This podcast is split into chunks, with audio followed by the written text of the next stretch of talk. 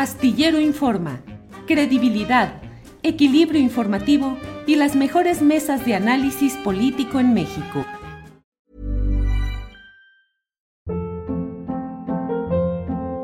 Hold up. What was that? Boring. No flavor. That was as bad as those leftovers you ate all week. Kiki Palmer here, and it's time to say hello to something fresh and guilt-free. Hello Fresh. Jazz up dinner with pecan-crusted chicken or garlic butter shrimp scampi. Now that's music to my mouth. Hello Fresh. Let's get this dinner party started. Discover all the delicious possibilities at hellofresh.com. Hey, it's Ryan Reynolds, and I'm here with Keith, co star of my upcoming film, If, only in theaters, May 17th. Do you want to tell people the big news?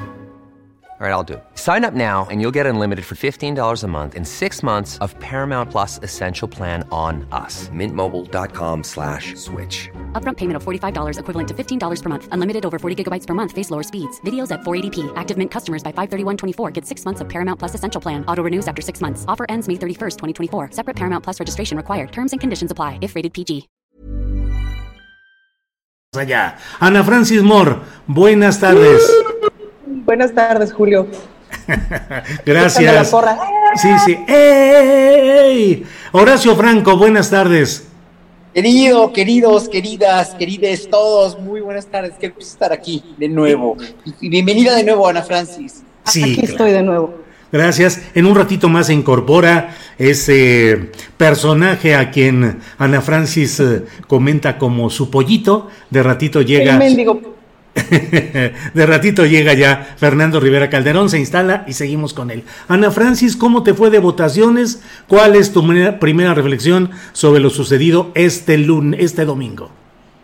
Pues mi primera reflexión es que qué bueno que es viernes, porque ya las emociones están bastante más en su lugar, los datos están más claros. Em, y bueno, ya es oficial además que sí soy diputada, ya soy diputada virtual plurinominal para el Congreso de la Ciudad de México, cosa que me hace eh, muy feliz, estoy muy emocionada, muy contenta, con muchas ganas.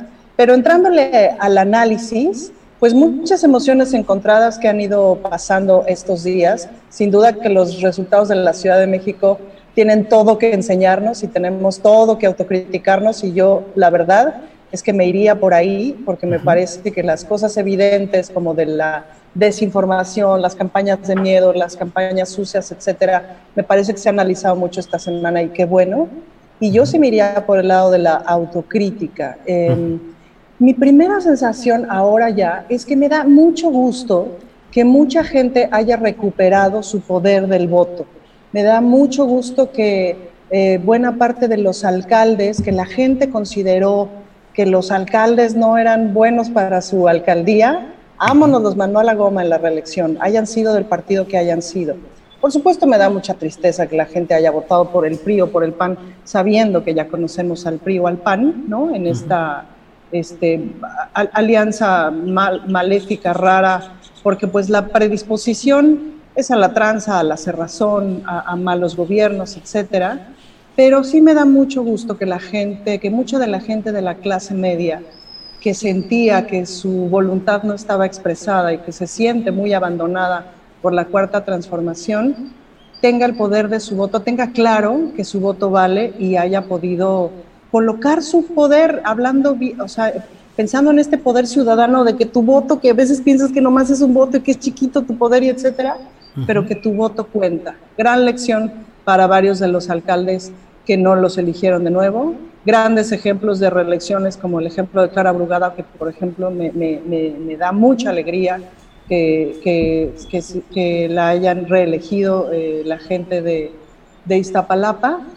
Eh, cosas que no comprendo, como por ejemplo lo que pasó en Benito Juárez, a mí me parece que no hubo mejor campaña que la de Paula Soto, que no hubo mejor campaña que la de Renata Turren, eh, y que no hay peor gobierno que, los gobiernos, los últimos tres o cuatro gobiernos panistas de la, de la alcaldía Benito Juárez. Y también me parece que en la Ciudad de México estamos en el camino de conectarnos con nuestros alcaldes, como que una piensa en la Ciudad de México o ha pensado históricamente en la Ciudad de México que tu relación con el poder es con la jefa de gobierno, con el jefe de gobierno, pero en realidad nuestra primera relación con el poder ejecutivo tendrían que ser nuestros, nuestros alcaldes. Y esa relación no está dada, ese puente no está construido, hemos transitado por muchas cosas en la ciudad en los últimos 20 años, pero ese puente me parece que todavía le falta mucho por construir, es decir, la exigencia ciudadana directa a los alcaldes, ¿no? Y la expresión eh, de la opinión y la, el, verificar los resultados de su trabajo. Y la verdad es que a nivel nacional estoy muy contenta, muy sorprendida, eh, muy contenta con porque no sé si ustedes se acordarán, pero cuando ganó Fox en el 2000, según yo fue antes, Julio, tú lo vas a saber mejor y me vas a corregir si me equivoco, que la figura presidencial perdió mucho poder antes de las elecciones de Vicente Fox, poder real, digamos, por las reformas políticas que se hicieron, y los gobiernos locales ganaron mucho poder. Y entonces cuando ganó, cuando ganó Fox, pues sí, el presidente era muy de otro partido, pero el país estaba eh, ocupado por el PRI y empezaron, empezamos a ver eh, cómo habían conservado el poder este, muertos de la risa, pues, ¿no? Sí. Y ahora que eh, muchos de los estados son de, de, la izquierda o de lo que ahora, o de lo más izquierda que tenemos, digamos, este, pues eso me da mucha alegría, ¿no? Esas alternancias me dan mucha, mucha, mucha, mucha alegría. Qué bueno, Ana Francis, muchas gracias y celebro mucho que... Mm, expresemos aquí este tipo de reflexiones, de crítica y de autocrítica respecto a lo que sucede en nuestro país y en la política en general. Gracias, Ana Francis. Horacio Franco, tu primera reflexión, por favor, luego de estas elecciones eh, que han generado tanta polémica, las de este domingo pasado. Tu primera reflexión, por favor, Horacio. Bueno, es que han pasado tantas cosas que parece que el domingo pasado fue hace como un año. sí, O, sea, desde la, desde, o sea, retrospectivamente de, de, lo de ayer o lo de, lo, lo de hoy mismo hasta lo del domingo, o sea, de que ayer se reúne el presidente con las cúpulas empresariales que aparentemente están en buen término, ¿no? O sea, fue una relación en buenos términos, ¿no? Eh, que va Claudio X González ahí, ¿no? Y que va eh, Alejandro, el de, el, de, el de Cinemex, ¿no? Alejandro, ¿cómo se le apellida? Este... Ramírez. Ramírez, Alejandro Ramírez, que va, que va, este, eh, o sea, que van todos esos empresarios y que hacen declaraciones suaves, ¿no? Finalmente, o, las declaraciones de, de, Madero, ¿no? De Gustavo Madero y, de, del gobernador de Chihuahua sobre, sobre esta, este, sobre este, este, este, este autoengaño de los, de, de, los panistas sobre su triunfo aparentemente avasallador. Eh, o sea, pasan y pasan cosas y, y, y, y bueno, los, los triunfos, la, la, el cambio de fisonomía electoral en la Ciudad de México que pues no es doloroso si te lo explicas cartesianamente y ves tanto los, las mismas autocríticas de Morena, pero también las mismas manipulaciones que le hicieron a la clase media ya trastocada por una serie de, de manifestaciones de odio, de tergiversación de la verdad, de manipulación, de, de, de, de pues, y sobre todo, ¿sabes? ¿saben que De mala información de la clase media y de la clase alta. Eh, y, de mucha, o sea, incluso amigos míos de la secundaria, de la, de la primaria, o sea, ¿cómo, ¿cómo pueden pensar, cómo pueden ser tan insensibles y tan mal informados además, ¿no? O sea, dices, bueno, sí los quiero mucho, ¿no? Pero no, no entiendes cómo pueden estar tan mal informados y cómo pueden en un momento dado creer, ¿no? Eh, eh, que, que, todas estas mentiras que, en verdad, si una mentira se repite, Goebbels tenía mucha razón, una mentira que se repite muchas veces así, consistente, constante y metódicamente, pues llega a convertirse en una verdad, ¿no? Y para ellos es una verdad que López Obrador estaba o está destruyendo México, y para ellos sigue siendo una verdad. Y no entienden, no hay manera de confluir, o sea, es, es eh, eh, total y absolutamente su verdad contra la nuestra o contra la, de, la del mismo país como está, ¿no? Eh, y luego los memes clasistas, y luego la, la cuestión de los influencers con el Partido Verde que da vergüenza ajena y que da terror y que en un momento dado y luego pues que me quieren desaparecer a mi Ana Francis, ¿verdad? Hablando allí de lo de los eh, plurinominales, ¿no? O, sea, que en un momento dado este sí eh, la gente tiene mucho mucho mucha animadversión a este tipo de a este tipo de diputados, pero finalmente han sido necesarios, han sido han sido eh, eh, su función han tenido. Pero eh, todo esto, o sea, después de cinco días de que fue la votación,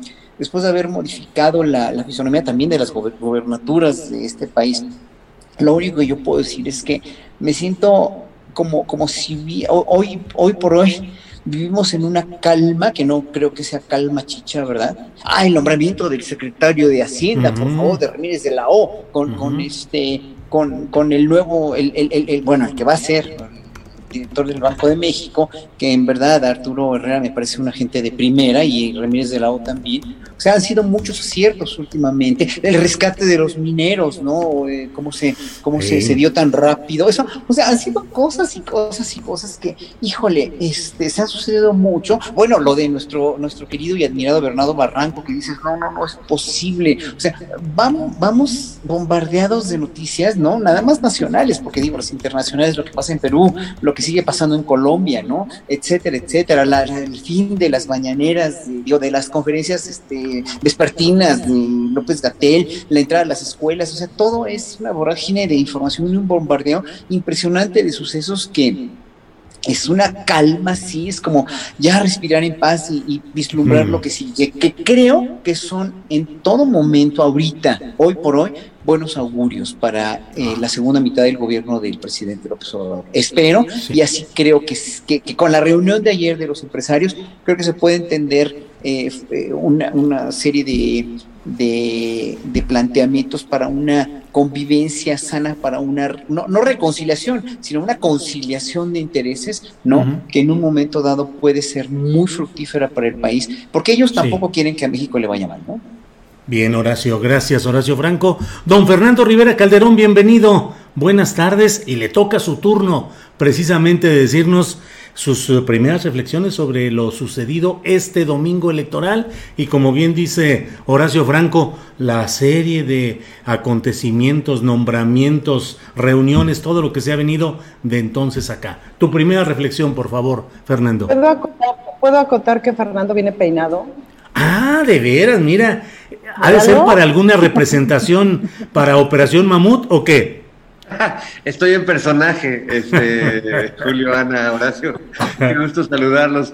No, me ha dado por peinarme y ha sido, este, me, han hecho un poco de bullying a todos los lugares a donde llego. Me dicen que, ya me bañé, que, qué gel uso ahora. No sé, no sé qué me pasó, este, pero siento que es el efecto postelectoral. Este, como que, como que perdí el registro, Julio.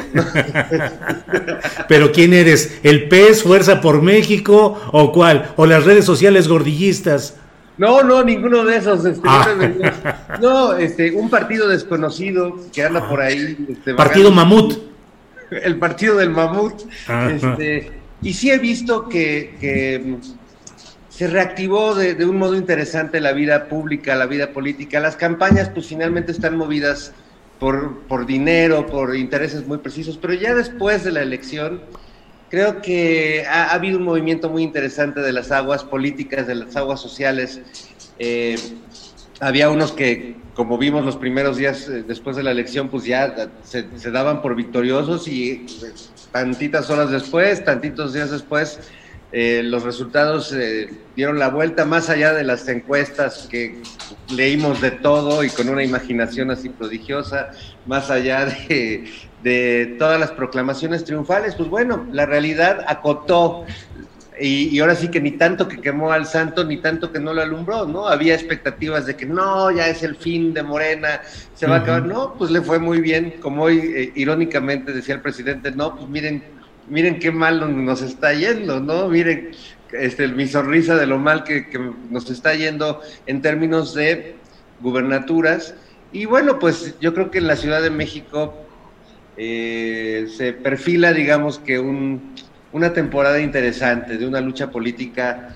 Eh, a mí, pues como creo que a muchos nos, dolió y sobre todo los que quedamos este, eh, o sea, yo eh, vivo ahora en Álvaro Obregón y fue un triunfo apabullante, apabullante de Lía Limón, ¿no? Entonces eh, se siente uno así como minoría en su barrio, ¿no? O sea, es así como de chin. Este, me van a empezar a ver feos los vecinos, tengo que, tengo que empezar a hablar en voz baja. Eh, este, y bueno, pues creo que, que eso, que están desatados muchos demonios, pero que también a la vez se soltó una tensión tremenda que además venía acompañada de, muchos episodios violentos, de la catástrofe, del accidente en el, en el metro. Bueno, eh, la verdad es que veníamos como una olla de vapor y como cuando era niño, que me acuerdo que entré a la cocina de mamá y estaba la, la famosa olla express este, chiflando y yo pues no, nadie me había dicho que nunca se debe abrir una olla express. Mm. Y, la, y la abrí y explotó, entonces todo el techo de la cocina se llenó de frijoles. Eh, y bueno, pues es un episodio que no sé por qué lo menciono, pero, pero con eso concluyo mi, comentario. Bien, Fernando, muchas gracias. Ana Francis, en, en lo cuantitativo es evidente que Morena tuvo las grandes victorias, entre otras en las gubernaturas, en los congresos estatales, en general en la confección de la próxima eh, legislatura de la Cámara de Diputados Federal. Ayer el presidente se reunió con empresarios, estuvieron ahí Carlos Slim, Daniel Serviche, eh, Agustín Coppel, eh, Alberto Torrado de este grupo que maneja Starbucks y otro tipo de franquicias, Alejandro Ramírez de Cinépolis, Emilio Ascarga de Televisa y les, eh, Claudio X González Laporte, papá de, Claudio X González eh, Guajardo, eh, pero les dijo que le tengan confianza y que solo va por tres reformas constitucionales. Una en materia de asuntos energéticos para darle mayor viabilidad a Pemex y a la Comisión Federal de Electricidad. Otra electoral en la que según las versiones dijo que no tocaría el INE, según estas versiones, y que sobre todo iría para tratar de que se eliminen las eh, diputaciones plurinominales. Y por otra parte, eh, una reforma para que la Guardia Nacional pase de la Secretaría de Seguridad Pública Federal directamente a donde siempre debería corresponder por su tono y su carácter, que es a la Secretaría de la Defensa Nacional. ¿No te parece, Ana Francis, que más allá de los números, lo que está diciendo el presidente es que no habrá reformas de gran calado como la fiscal y como otras que podrían darle más profundidad a la cuarta transformación y que por la nueva integración de estas, esta correlación de fuerzas, ¿solo nos vamos a quedar con esto?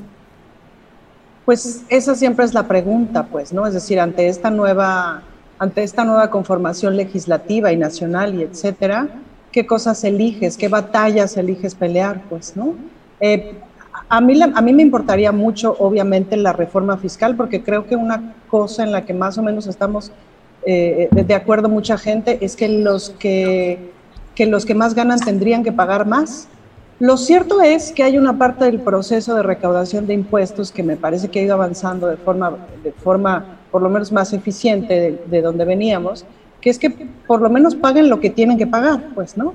Y si logramos eso este sexenio, digamos, si logramos que, los grandes empresarios, que las grandes empresas que no pagan, porque hay unas que sí pagan, pero que los que no pagan paguen, me sospecho que ahí la cuenta no sale nada mal, pues, ¿no? Y quizás esa es la apuesta del presidente. Ahora, el presidente no tiene de otra más que negociar. En general, la lógica tendría que ser esa, es decir, negociar Claro, siempre la pregunta es con quién, ¿cómo negocias con las ratas? Hay unos que son muy ratas, pues, ¿cómo vas eliminando a las ratas? Lo cierto es también que a los grandes empresarios decentes, porque hay unos que son muy decentes, pues les conviene que se baje la corrupción porque les sale más barato ser empresarios. Tener una empresa en este país sin dar mordidas, sin pagar sobreprecio de cosas por la corrupción, es prácticamente imposible. Y de eso los grandes empresarios decentes, deben de estar cansados, pues, ¿no? Entonces, quizás viene por ahí la negociación. Lo cierto es que el presidente va a tener que negociar y no es la primera vez que tiene que negociar. La Guardia Nacional fue una negociación, pues, que no se nos olvide. Em, entonces, pues me parecen buenas noticias la capacidad de negociar y también tenemos que entender que si la gente votó así, pues la gente votó así y eso se tiene que respetar. Si la gente no está lista para, eh, para unos pasos que a muchos nos gustaría que fueran mucho más grandes, pues caramba, pues hay que entenderlo. Otra vez, volviendo a la autocrítica, ¿cómo hacemos, por ejemplo, quienes nos llamamos de izquierda, para, para incluir en nuestro discurso, para explicarle a la clase media que sus verdaderos aliados son las clases más pobres, no las clases más ricas, pues, que si, que si no les rinde la lana es por culpa del cochino neoliberalismo, pues, ¿no? Eh, ¿Cómo hacemos? Porque no hemos logrado explicarlo bien, pues, ¿no? Claramente no hemos logrado explicarlo bien. ¿Cómo hacemos para que esa explicación sea, sea suficiente y le bajemos? Le hemos ido bajando, es decir, el poder que tenían los medios masivos y el, que, el poder este que tenía, el, discurso de es un peligro para México, nos vamos a ir a Venezuela, te van a meter gente en el patio de tu casa y te van a quitar tus cosas, ha ido bajando, pues, ¿no? Sí ha ido bajando de, no logra llegar tanto, pues, ¿no? Pero el discurso del voto útil pasó, pasó derechito. Mucha gente muy inteligente, que yo considero muy inteligente, este, pues, que lo creyó, pues, ¿no?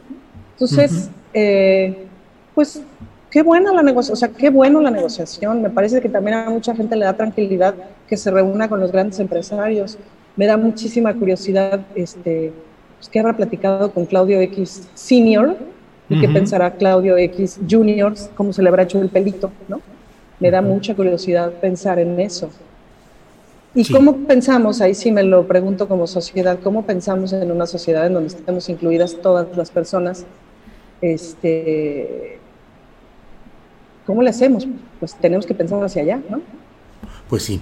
Ana Francis, gracias. Eh, Horacio Franco, una parte de los argumentos que están hoy en, en el debate, el propio presidente de la República hoy habló de cómo eh, una parte de quienes votaron en contra de Morena, pues son eh, partícipes del conservadurismo, leen reforma, eh, se creen todas estas versiones, pero mm, ¿a quién habría que señalar con la responsabilidad de esa votación adversa a Morena? A los ciudadanos que en un soberano ejercicio decidieron por sí mismos hacerlo de esa manera, a los partidos de oposición que jugaron con guerra sucia, o al partido en el poder o al gobierno actual que no habría sabido comunicar y defender adecuadamente sus avances y sus políticas? ¿O qué interpretación le das a todo esto, Horacio? No, yo le doy a los tres, a las tres, los tres factores. El factor de la desinformación, el factor de la, del, del no tomar la sartén por el mango con la Ciudad de México porque la veían muy fácil, ¿no? Pero claro, el, accidente de la línea 12 eh, ahora sí que les partió toda, ¿no? Eh, eh, y en un momento dado, pues sí, lo que, lo que tú estás diciendo, ¿no? La, la cuestión de la manipulación y la guerra sucia de los otros partidos, que a final de cuentas surtieron efecto en una población desinformada, en una población manipulada, en una población que no está de acuerdo con el discurso, o tal vez, fíjate, yo creo que ni tanto es con el discurso, sino con la manera de decir las cosas del presidente, ¿no? Porque lo puedo entender muy bien, o sea, yo lo veo todos los días en la mañana, me las he hecho todas completas, todos los días, y en el sentido de, cómo habla el presidente, como pone a la oposición, como pone a los medios tradicionales, como pone a los intelectuales orgánicos, obviamente pues a mucha gente que está cerca de ellos o que está en esta posición eh, privilegiada, pues, sí les molesta muchísimo y le, o sea, obviamente los irrita y por eso casillas de Polanco y de, y de, los, las zonas ricas de Ciudad de México salieron a votar más del noventa y tantos por ciento, o sea, fue una, una afluencia verdaderamente inusual en este en estas zonas porque ya están hartos de López Obrador, lo que lo que o sea, lo que puedo dentro de su cosmogonía lo puedo entender y hasta lo puedo justificar cuando les afectan sus intereses. Ahora, sus intereses no son compatibles con lo que este gobierno está planteando, ¿no? Entonces, este gobierno está planteando una, un desbalance, o digo, saldar ese desbalance, balancear esa diferencia abismal y grosera entre ricos y pobres, y que este país tenga mejores salarios mínimos, mejores condiciones de trabajo, incluso, o pese a, o más bien, junto con el Tratado de Libre Comercio, ¿no? Junto al TEMEC, y en, en todo esto, o sea, yo no entiendo por qué no les convence, o sea, yo no entiendo por qué son tan insensibles de no querer, de, o sea, otra vez vuelvo a su pinche dinamarquita, ¿verdad? Pues mira, si yo fuera ellos, o sea, yo fuera toda esta gente de Polanco en realidad, si les molesta tanto que, que quieran cambiar este país a un país como Dinamarca, como Suecia, como Noruega, como Holanda, como Finlandia, entonces pues mejor que se vayan a vivir a Finlandia. O sea, con el dinero que tienen, en serio, si yo tuviera todo ese dinero y yo estuviera tan harto de un gobierno como este, que de veras no me deja ni crecer ni no crecer, o sea, que,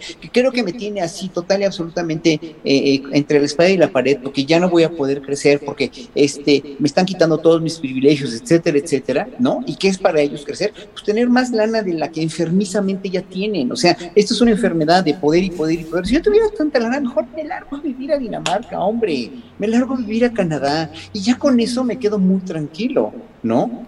Horacio, es un poco como lo que dicen, si no les gusta lo que está pasando, váyanse a vivir a Venezuela o a Cuba. Mira, eh, se pueden vivir donde quieran y van a vivir muy bien. El problema es cuando haces una guerra sucia por, por este, por, por, eh, eh, por simplemente por seguir, por seguir la corriente, por seguir un juego que sabes perfectamente que no vas a poder cambiar porque esto ya cambió. Yo estoy seguro y estoy verdaderamente convencido que este, este giro de timón que está dando López Obrador con su administración sí va, para, sí va en serio y sí tiene que ir para largo.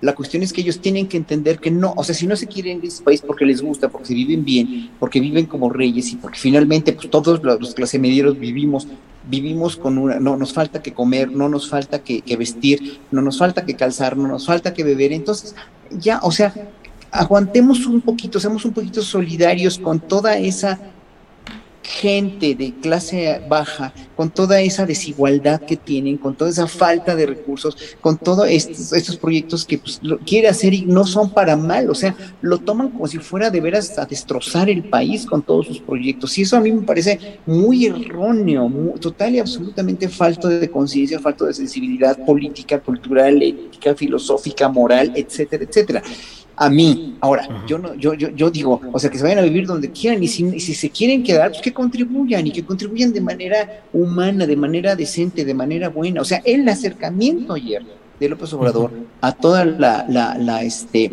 la alta eh, eh, aristocracia de negocios de este país es y si, va a dar frutos de reconciliación y de trabajar juntos, hombre, qué mejor. Si trabajaron juntos con gente tan corrupta, tan horrenda como Peña Nieto, como Fox, como Calderón, entonces pueden trabajar junto con una gente que está prometiendo un crecimiento igualitario para este país, ¿qué demonios les cuesta? Es que no entiendo qué demonios les cuesta. Ya el discurso de que es un peligro para México, como decía Ana Francis, ¿no? El discurso de, de, Venezuela, el discurso ya quedó muy atrás, ya sabemos que López Obrador no nos va a llevar a Venezuela y no va en un momento dado a, a, quitar el Tratado de Libre Comercio, se lleva también con Estados Unidos, está bailando al son que Estados Unidos le dice, ¿no? Desde con Trump. Entonces, no, o sea, ¿qué más quieren? O sea, ¿qué demonios quieren?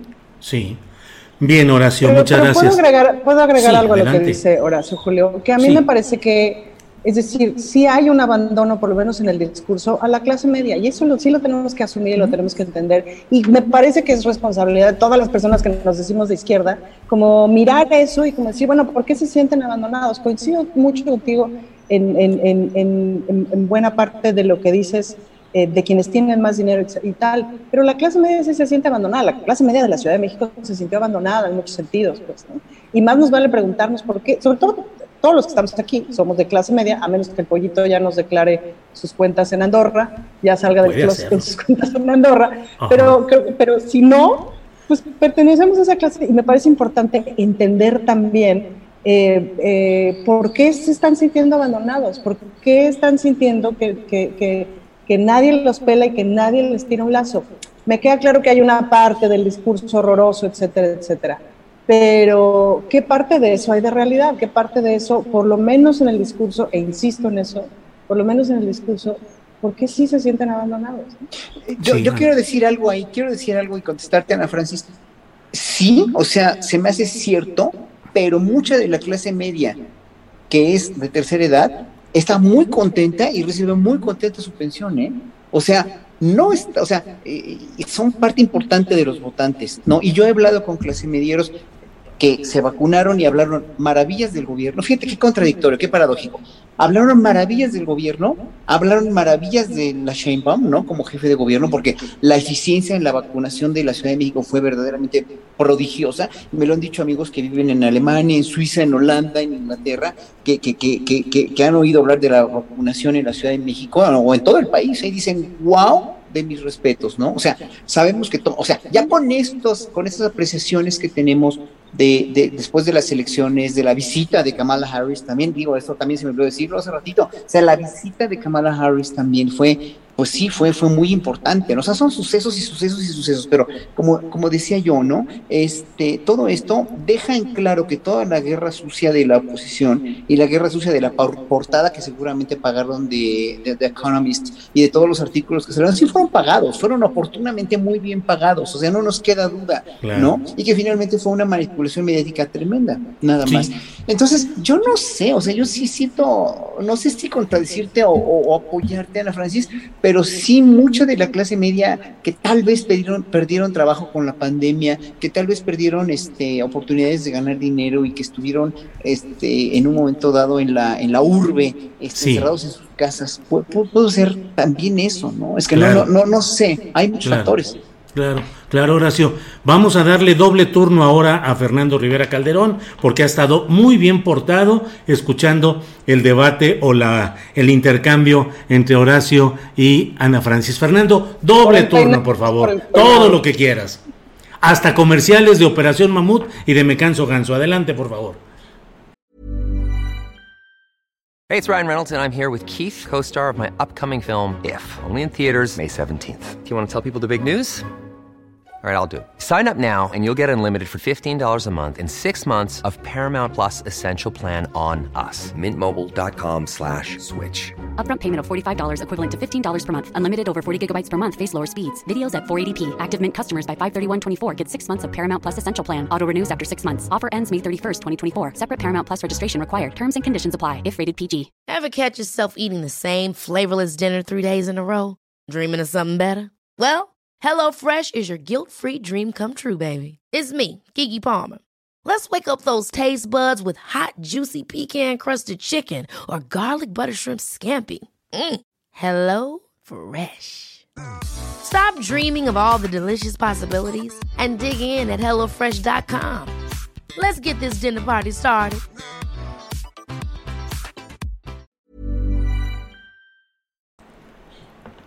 Chuk, chuk, chuk.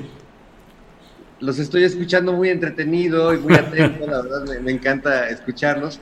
No, ¿Qué perdió? ¿Qué perdió realmente la clase media? ¿Qué tanta razón tiene la clase media en lo que dice y de lo que se queja en la Ciudad de México, Fernando?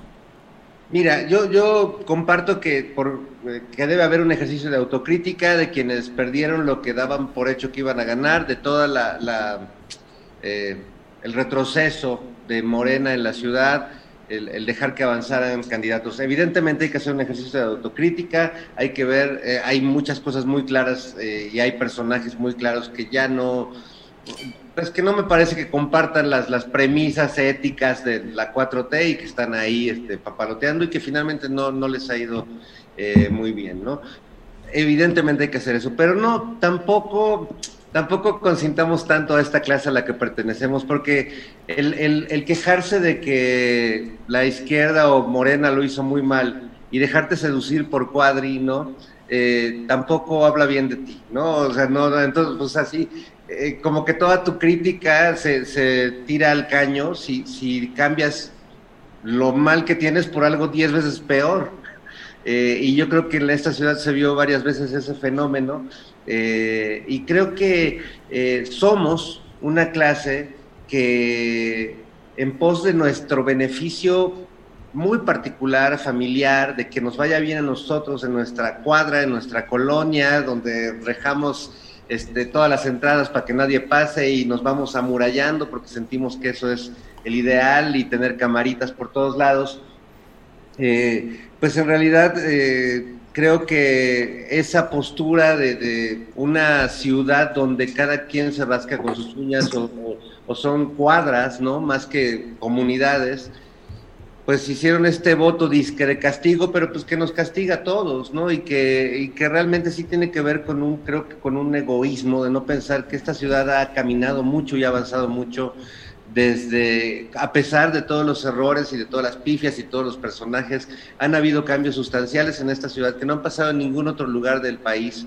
eh, o que hemos empujado a que suceda en otros lugares del país. Entonces creo que somos una clase media que más que conciencia de clase, pues tenemos como una gran conciencia del clasismo y que somos una clase media muy guanabí, muy aspiracional, que, se, que, que además pues no nos creemos clase media. Todos los clase medieros que conocemos, eh, pues nos sentimos que somos como más, más ricos de lo que en realidad somos, ¿no? Y todos descendemos de europeos, como, dice, como dice Fernández. Fernández, ¿no? Nosotros también llegamos en barcos, ¿no? Porque todos tenemos una abuelita que era española o una abuelita que era europea y seguimos eh, en ese tema y creo que sí es un tema muy de la clase media mexicana. Supongo que en, cada país tendrán sus clases medias y las padecerán, pero somos la, parte de la sociedad que motiva muchos de los cambios sociales más importantes, pero también en esta actitud en la que estamos tomando en la Ciudad de México, de, ay, no, no, no, yo, mis cosas, no, no, no, este, yo lo mío, lo mío y lo de los demás no me importa, pues no sé a dónde nos va a llevar, la verdad, no. No me parece una buena idea. Gracias, Fernando Rivera. Eh, Ana Francis, ¿qué? ¿Te invitaron para ser influencer y recomendar el voto o no? Yo estoy muy preocupado porque a mí ni siquiera, digo, no es que yo me crea influencer o líder de opinión, pero ni siquiera una, una un intento de corromperme. Eh, ya confesó una de ellas que le dieron 10 mil pesos. Bueno, un, un six pack, algo que hubieran dado. Nada. ¿A ti te invitaron de algo, Ana Francis? Una caguama. Una caguama, ándale. No, pues la verdad es que 10 mil pesos sí se la transaron gacho, ¿no? Sí, sí. sí, le hubieran dado un poquito más. Sí. se vendió por muy poquito que gacho. Este, fíjate que no, pero te voy a recomendar una cosa, Julio, para que lo apliquemos tú y yo para la próxima. Los filtros. Los filtros de Instagram y esa onda. y entonces para que te veas un poquito más blanquito, mano, porque estás muy prieto y entonces así no pasa. No, yo estoy bien triste por eso, porque pues conozco a varios, trabajé con uno de ellos y este que además el, el, montaje parece que se va a repetir y estoy dudando seriamente de, este, si volver a, a, trabajar con él o no, porque eso, ese es un delito electoral y nos tiene que quedar claro que esos son delitos electorales y la verdad es que deberían irse a la cárcel. Así de ruda, o sea, sí entiendo mi gremio, sí sé que ha estado rudísima la pandemia, para sacar para la renta, etcétera, pero esas cosas ya no deben ser normales, esas cosas ya no debemos decir, bueno, pero pues es que este, no había lana, no sé qué, Nel, Nel, Nel, Nel, Nel, yo ahí sí estoy bien dura, fíjate, muy, estoy bien triste, em, porque como que no entienden, ¿no? No entienden la dimensión de lo que están haciendo, pues no entienden que eso es un delito electoral y eso tendría que tener pena de cárcel, pues no sé si la tiene, creo que sí, este, creo que es de las cosas justo que cambiaron este sexenio. Es terrible, Julio, terrible, terrible, terrible. No me da risa, me parece trágico y, yo sí soy de la idea de no, yo no voy a trabajar con esta gente. Claro. Así. Gracias, Ana Francis. El mismo tema, Horacio Franco, ¿qué opinas de los influencers? ¿No te invitaron a ti a hacer alguna promoción eh, musical o hablada? No, fíjate que yo hoy en la mañana me enteré de esto de los influencers, ¿no? y, los googleé y vi quiénes eran esos influencers. No conozco a uno, o sea, a ninguno. No, en, verdad, no los conozco, no sé lo que hacen, no he trabajado con ellos. No, habrá alguno que sea buen actor o buena actriz o buen artista, pero no, no, no los conocía, tengo que confesarlo, ¿no? Pero obviamente, pues estos estas cosas, turcos sucios, esta, esta cuestión de, de sí romper la ley y además salirte con la tuya finalmente, pues el Partido Verde ganó mucho más de lo que debería haber ganado, ¿no? Creo yo. Eh, pues sí se me hace muy injusta, nada más, ¿no? Y, aparte de todo, pues a mí sí me daría vergüenza de, de, si me llaman para algo y darme lana, por muy necesitado que esté, ¿no? De, de quemarme de esa manera, ¿no? Porque es quemarte finalmente, ¿no? O sea, eh, aquí en este chat estoy leyendo, bueno, nos siguen criticando por, eh, literalmente, por los chairos, ¿no? Por, no, no, no, es, que no es ser chairo, es estar en una cosa en otra. Nosotros somos artistas porque trabajamos con el arte, somos artistas y tenemos eh, una conciencia, creo yo, social bastante amplia como para decir estamos en contra o estamos a favor de un gobierno o de otro, de una acción o de otra, o un criterio pero, pero el hecho que te usen y además que te usen para algo en cuestión de, de, hacer algo prohibido el día de la elección o un día antes de la elección, Claro que está mal, claro que te quema, ¿no? O sea, digo, pues es, es, obvio. Yo por eso nunca lo haría y finalmente, pues no, no, no haría nada que no supiera que está responsabilizado por una buena acción mía o un buen deseo para este país.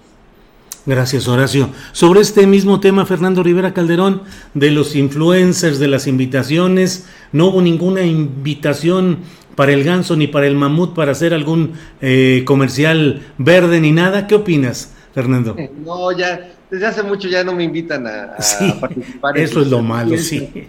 En sus fiestas, este, porque mi mamá me dijo que me alejara de las malas influencers. Ah. la verdad es que sí, le hice caso porque no, eh, me parecen chavos que muchos se, dicen humoristas o cómicos y que pues se dedican a explotar el clasismo, el racismo, la homofobia, la misoginia.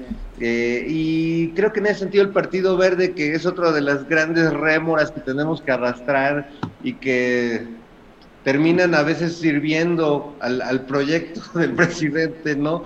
Eh, pero que no deja de ser un partido, pues, lamentable, ¿no? Con candidatos lamentables, porque sabemos lo que ha hecho con la parcela de poder que ha, mantenido, haya sido como haya sido a lo largo del tiempo, o trepándose así a, todo, como una rémora, literalmente, ¿no? Entonces, bueno, no es la primera vez que lo hacen y nunca van a faltar estos, eh, eh, estos chavitos, influencers, youtubers, actores, etcétera. Yo sí, yo no, no, no sé, me, me, sorprende que el INE, que le trae marcaje personal al presidente toda la campaña, a estos chavitos los deja pasar como si nada y no hay menciones y no hay eh, mayores señalamientos, ¿no? Todo es así como, ah, pues casi casi son chavitos, este, no saben lo que hacen, ¿no? Y saben perfecto lo que hacen y pues repartieron una buena lana y creo que sí está bien visibilizarlo y señalarlos y hacer que los mismos chavitos que los que, se dejan influir por estos influencers pues se den cuenta de que sus ídolos eh, o, estas personas a las que siguen y escuchan pues no necesariamente hacen lo correcto no yo creo que es un proceso a veces doloroso. Yo recuerdo de eh, pues a mis hijos en su etapa adolescente que veían los videos de un tipo que se llama Luisito Comunica que pues como muchos chavitos lo seguían y veían sus viajes y todo, y de repente el tipo es acusado de mil cosas y, tiene comentarios completamente deplorables y ellos solitos pues se van, se les va cayendo el ídolo del, del pedestal y yo creo que pues lamentablemente eso va a pasar con muchos chavos de esta generación que pues insisto, carecen absolutamente de conciencia de, de, social, o sea, no, no entienden, no quieren entender, no quieren darse cuenta y todo lo ven como como chistoso incluso la tragedia de las personas que pues no eh, viven en una desigualdad eh, eh, económica y social tremenda. Sí, Fernando, gracias. Ana Francis, comienzo contigo preguntando lo que luego le preguntaré también a Horacio y a Fernando. En los dos planos del gobierno y del partido Morena, ¿qué se debe mejorar, afinar o corregir rumbo a las próximas elecciones? Bueno, del partido te voy a decir que yo no sé tanto porque no soy afiliada al partido y mi relación con el partido ha sido, pues en los últimos meses y ha sido muy paulatina eh, y, no tan grande debido a que también, pues, la, como que el mayor trabajo del partido estaba hacia los candidatos que estaban por elección directa, ahí estaba la mayor parte de la chamba. De las cosas que puedo ahora intuir a partir de esta corta experiencia, es que eh, una cosa es el partido a nivel nacional y otra cosa es el partido a nivel local, ¿no?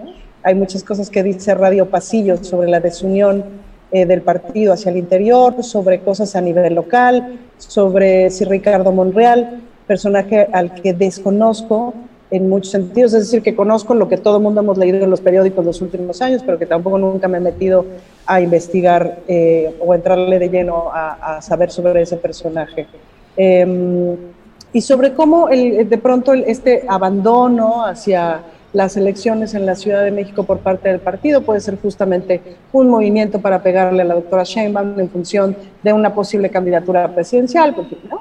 Ahora, obviamente no, no asustan los, no, no, asustan las luchas internas y al que le asusten las luchas internas, pues nunca ha estado dentro de una organización, sea partidista o sea de la que sea.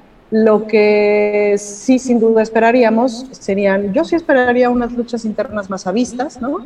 Y unas buenas luchas internas, es decir, como unas eh, buenas discusiones internas eh, sobre qué es el proyecto de, la Cuarta Transformación. No, no olvidemos que también el proyecto de la Cuarta Transformación es un proyecto en construcción, es decir, como toda sociedad es un ente vivo y es un proyecto en construcción.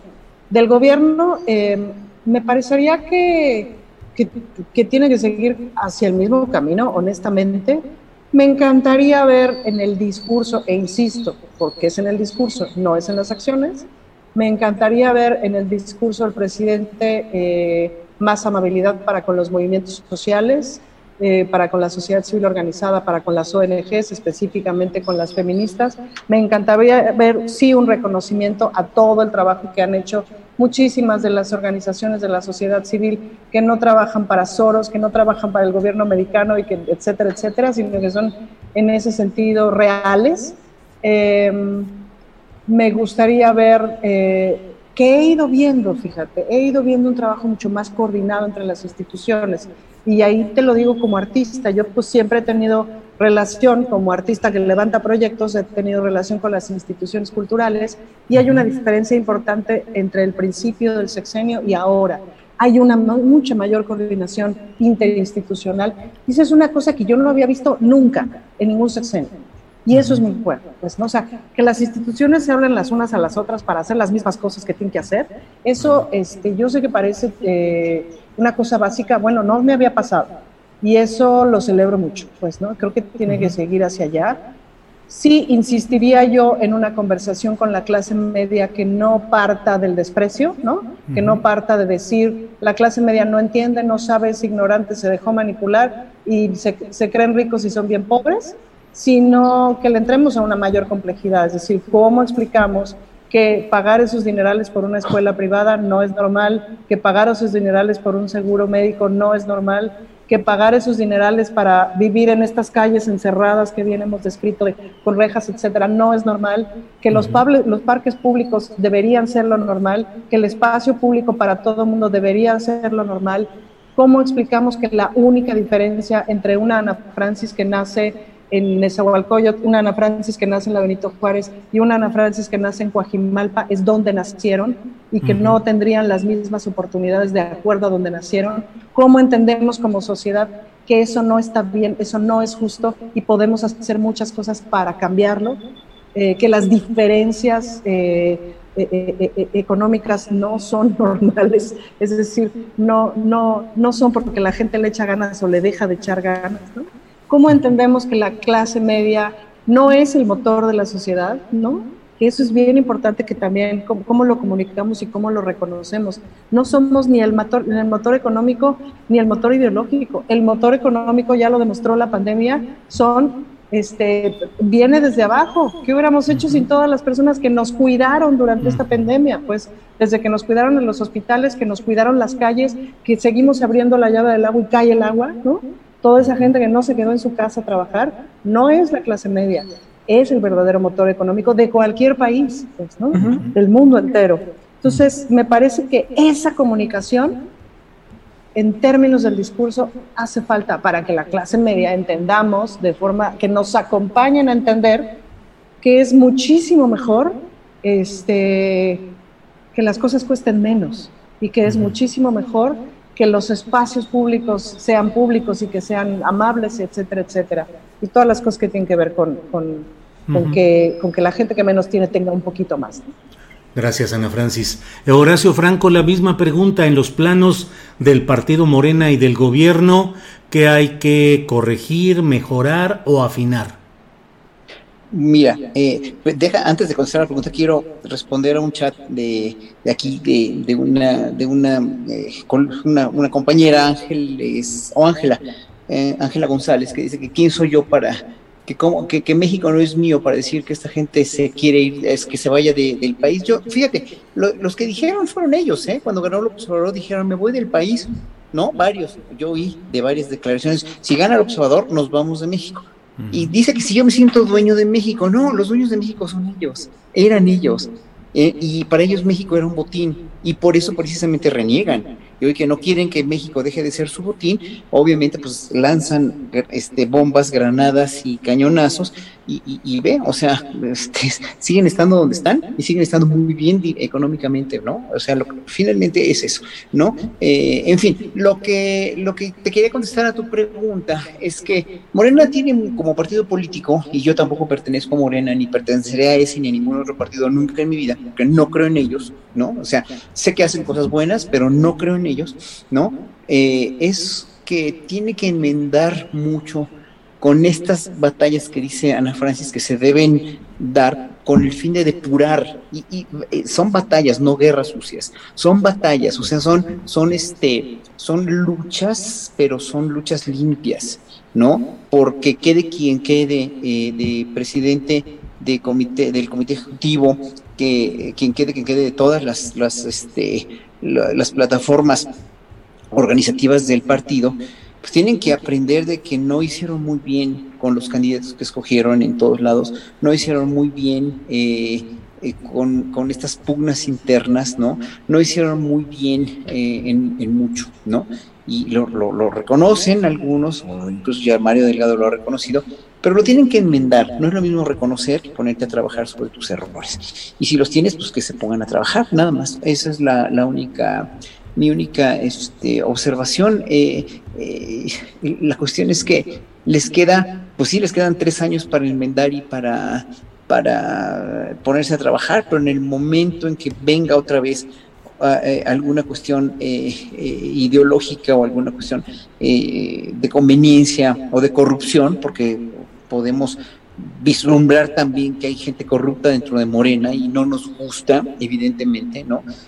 pues obviamente se va a venir la cosa para abajo otra vez, ¿no? Entonces, no, ojalá que Morena no se vuelva el segundo PRI o, u otro PAN incluso, y que dé el ejemplo de ser un movimiento y no un partido con todas las características de partido. Es un movimiento realmente para una regeneración del país. Y si toman en cuenta ese nombre, no van a dar a sacar el cobre como partidarios o partidistas o, este, no sé, incluso aquilatar más la gente que tienen como, como el Fisgón, por ejemplo, ¿no? Como Taibo, o sea, gente que tiene verdaderamente, o sea, no sé, hay gente tan valiosa como Citlali también, o sea, a esa gente, pues ponerla al frente de todas las decisiones y en verdad hacer consensos, pero que sean consensos limpios y honestos, con toda la pulcritud que requiere un movimiento como este. Bien, Horacio, muchas gracias. Vamos ahora a preguntar a Fernando Rivera Calderón. ¿Qué opina sobre este tema en dos planos? El partido Morena en sí, el gobierno eh, obradorista en sí, ¿qué hay que afinar, qué hay que corregir, qué hay que modificar? Híjole, bueno, eh, eh, creo que hay, hay, que hacer un, un ejercicio reflexivo que, se aleje de la soberbia que a muchos los llevó a perder. Muchos que podían haber ganado y que, perdieron, creo que por un exceso de confianza, por subestimar al enemigo, ¿no? O al adversario, y que, que no, no se han dado ese tiempo. Espero que, se den tiempo porque vale la pena, ¿no? Que, la, la, pelea por esta ciudad continúe y se den buenos términos. Eh, y sí requiere un ejercicio de autocrítica a partir de, abajo, ¿no? La, he visto personajes en una soberbia que incluso pues se niegan a, aceptar resultados adversos y que terminan tratando de desacreditar al, adversario. Bueno, pues se ganan las urnas. Hay, evidentemente hay conflictos, pero, pero creo que los resultados han sido muy contundentes en esta ocasión como para sembrar ahí eh, cizaña en términos generales. Eh, así que bueno, Morena tendrá que también eh, varios de los integrantes y de, y de la gente cercana al proyecto y que ha empujado el proyecto, hay que desprenderse, ¿no? Que vean en el ejemplo de Porfirio Muñoz Ledo el mal ejemplo de alguien que ha tenido muchas oportunidades ya en la vida de estar en el poder, de poder servir al pueblo si es que ese fuera su interés eh, máximo, pues lo ha hecho y no se quiere ir y no quiere, o sea, tienen que haber relevos eh, generacionales. Se quejan eh, a veces en, diversas áreas del gobierno de que no hay nuevos cuadros. Pues ¿cómo va a haber nuevos cuadros si los que están arriba desde hace años no sueltan? Entiendo, les costó toda la vida llegar al poder llevan poquito, pero tienen que soltar y tienen que permitir que se renueven los cuadros. Yo creo que eso sería mi mayor deseo hacia, eh, hacia el partido en el poder. Eh, y yo creo que desde el otro lado, pues preguntarse si realmente puede sobrevivir Morena sin la figura del presidente López Obrador, o si va a conservar algún, alguno de los ideales del presidente, o si se va a convertir literalmente en lo que de repente Mario Delgado nos deja ver, que es un, un PRD, o sea, llegar a un pragmatismo tal que pues a, Dios, o sea, al rato Belauzarán va a ser candidato de Morena, ¿no? O sea, eh, o va a regresar Lili Telles, o, cállate va a regañar, tus ojos, cállate tus ojos. Nos va a regañar Sergio Mayer, porque él sí es un patriota y un buen ciudadano. Chingao. sí, ahora sí que chingado. Eh, bueno, son las 2 de la tarde con 58 minutos. ya se nos ha ido el tiempo. ¡Oh, cácaro! Así es que bueno, cácaro, estamos en la parte final del programa. Ana Francis, te pediría qué te pareció lo más positivo, qué lo más negativo de todo este tramo electoral las campañas, las elecciones, lo postelectoral. ¿Qué te ha parecido lo más rescatable, lo más positivo? ¿Qué te parece lo más negativo, lo más deplorable? Las mujeres en el poder me parece lo más positivo. Mm. Que tenemos más gobernadoras, que tenemos, eh, que tendremos más mujeres en los, en los cargos, en los, en los puestos públicos. Eso me parece lo más positivo del mundo. No hay manera de que seamos más mujeres si no somos más mujeres punto. Pues, ¿no? Entonces, eso me parece buenísimo y vamos a ver qué cosas van pasando, pues, y vamos a ver qué cosas van cambiando. Otra cosa que me parece muy positiva es justamente todos los señalamientos que hubo de violencia de género, todos los, o sea, esto que hizo el verde, por ejemplo, de los influencers, pues lo hizo las elecciones pasadas y pasó de noche, pues, ¿no? Yo creo que por lo menos ahora sí van a tener rechazo social y eso es importantísimo, pues, ¿no? Que la ciudadanía esté en ese sentido más informada y, que vayamos construyendo una cultura más intolerante a la corrupción, eso me parece buenísimo. Eh, lo negativo, pues las machinerías de siempre, me parece, me parece absolutamente negativo. El episodio Félix Salgado Macedonio este, y las partes que continuarán, me parece muy negativo, como, eh, me pareció muy negativo la, la, falta de comunicación que tuvimos desde los movimientos feministas hacia el... Eh, hacia el discurso electoral y viceversa. Me parece que esa desconexión, por ahí alguien en un chat feminista puso, una buena, una buena compañera puso un, un, este, un dibujito que decía, eh, por odio, por odio al, al, ¿cómo se llama? Por odio al grillo, las cucarachas, las hormigas votamos este, por el insecticida y hasta la cucaracha que ni había votado este, y nos morimos todos, ¿no? Entonces, este, en esa trampa sí caímos, siento sí cayó mucho de los movimientos sociales, de los movimientos progresistas. caímos y del otro lado no supimos este, romper esa narrativa. Eso me parecería de lo más negativo. Gracias, Pero me quedo con las mujeres en el poder. Me quedo con eso, con esa felicidad. Ana Francis, hay también en las redes sociales, en Twitter, he leído algunos comentarios que dicen, el cambio político y el verdadero empoderamiento no proviene solo de que una mujer llegue a un cargo público, porque puede ejercerlo de manera similar a la de un mm. hombre con todos los vicios y defectos. Eh, ¿Qué tanto el cambio realmente eh, proviene de que haya más mujeres solamente si no cambia la cultura política? Pero para que cambie la cultura política tiene que haber más mujeres. Es decir, cuando, no las voy a justificar, pero cuando llegaron las primeras, pues se, tuvieron que portar a lo machín, si no, no sobrevivían. Punto. Olvídate de lo demás, pues, ¿no? Ahorita lo que pasa es que ya somos muchas. Y sí, ah, hemos visto en, esta, en, en estos tres años que han pasado, sí hemos visto acuerdos de género de todas las bancadas, pues, ¿no? De las mujeres de todas las bancadas porque a cualquier mujer del partido que venga le han pasado fregadera y media para poder acceder a donde está. En eso, más o menos estamos todas de acuerdo. Entonces, para que cambie la cultura, tiene que haber más mujeres. Lo cual no quita que haya unas impresentables. Siempre está el Bester Gordillo de ejemplo, de buen ejemplo para eso, pues, ¿no? Pero entre más haya, pues más nos observamos y más nos jalamos. Las que llegaron solitas, híjole, sí les entiendo, pues, ¿no? Claro. Gracias, Ana Francis. Horacio Franco, ya en esta parte final, por favor, la, el, aspecto más positivo, más rescatable de lo que hemos vivido en todo este proceso electoral y postelectoral, y también la parte más negativa. ¿Cuál es tu punto de vista, Horacio? Después de las elecciones, ya sin contar las campañas, ni los candidatos, ni la guerra social, lo más positivo fue que salió a votar una gran cantidad de población, o sea, nunca en las elecciones intermedias se había visto una, una votación tan copiosa, ¿no? O sea, eso fue eh, muy positivo, ¿no? Otra cosa muy, muy positiva fue que no hubo, pese a que hubo todas estas cosas que Bernardo Barranco eh, denuncia y que finalmente son resultado, pues sí, de usos y costumbres de, de muchos de estos estados que han estado gobernados y, manipulados de una manera enormemente corrupta desde hace años y años y no ha cambiado, no quieren que cambie. Pero a pesar de eso, lo positivo, muy positivo fue, ahí está, las elecciones salieron, están ahí los resultados, están ahí ya eh, la configuración nueva del mapa político del Estado mexicano, lo cual está muy bien, ¿no?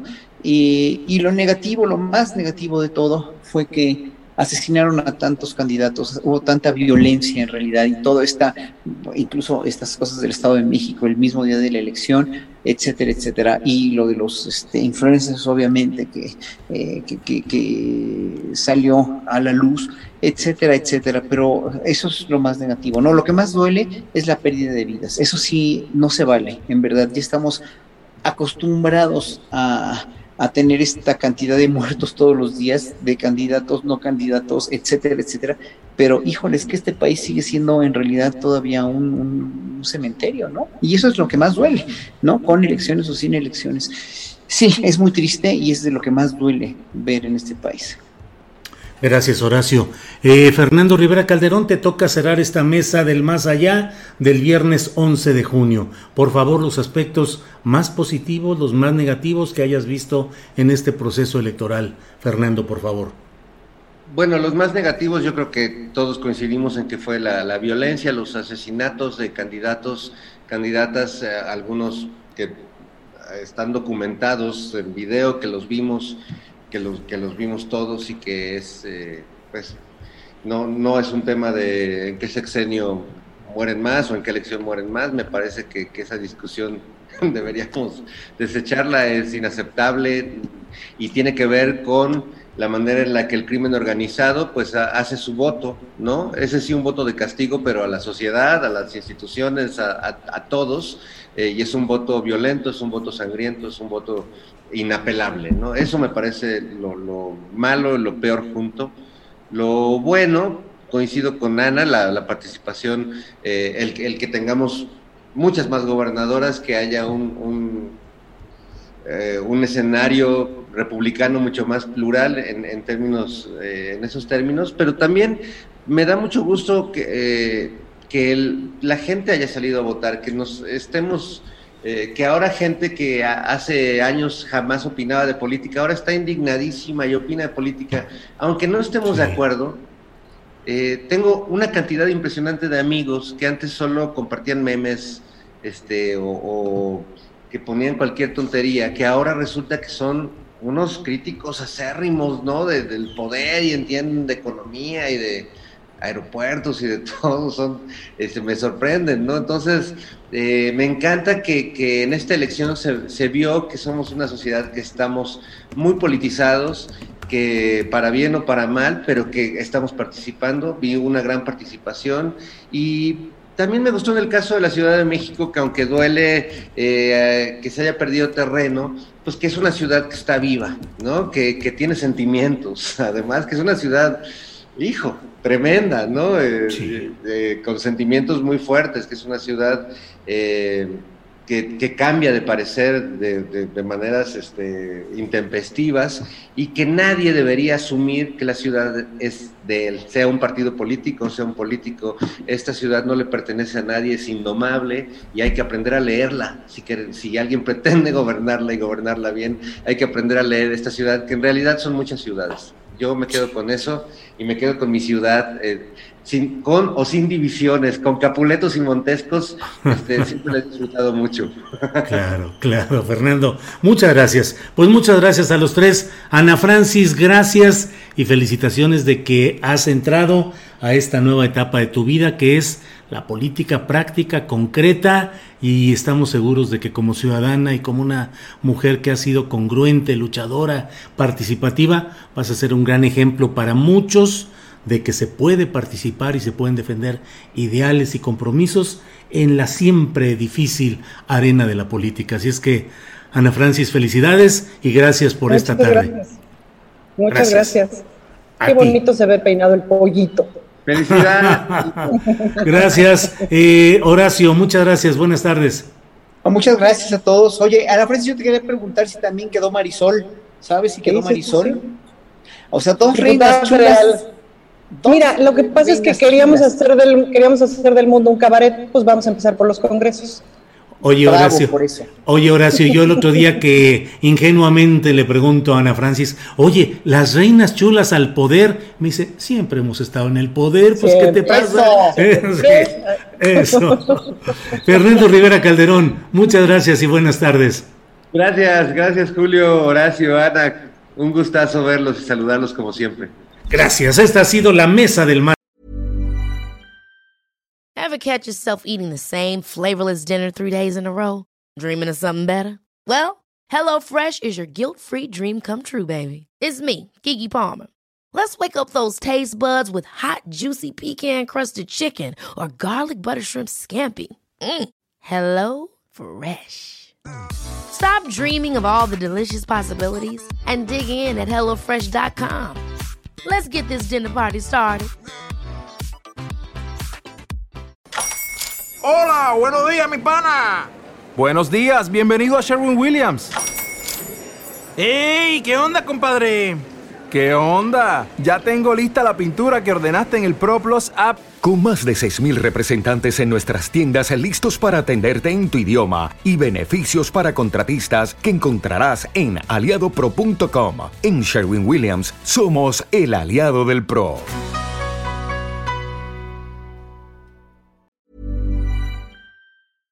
Para que te enteres del próximo noticiero, suscríbete y dale follow en Apple, Spotify, Amazon Music Google o donde sea que escuches podcast.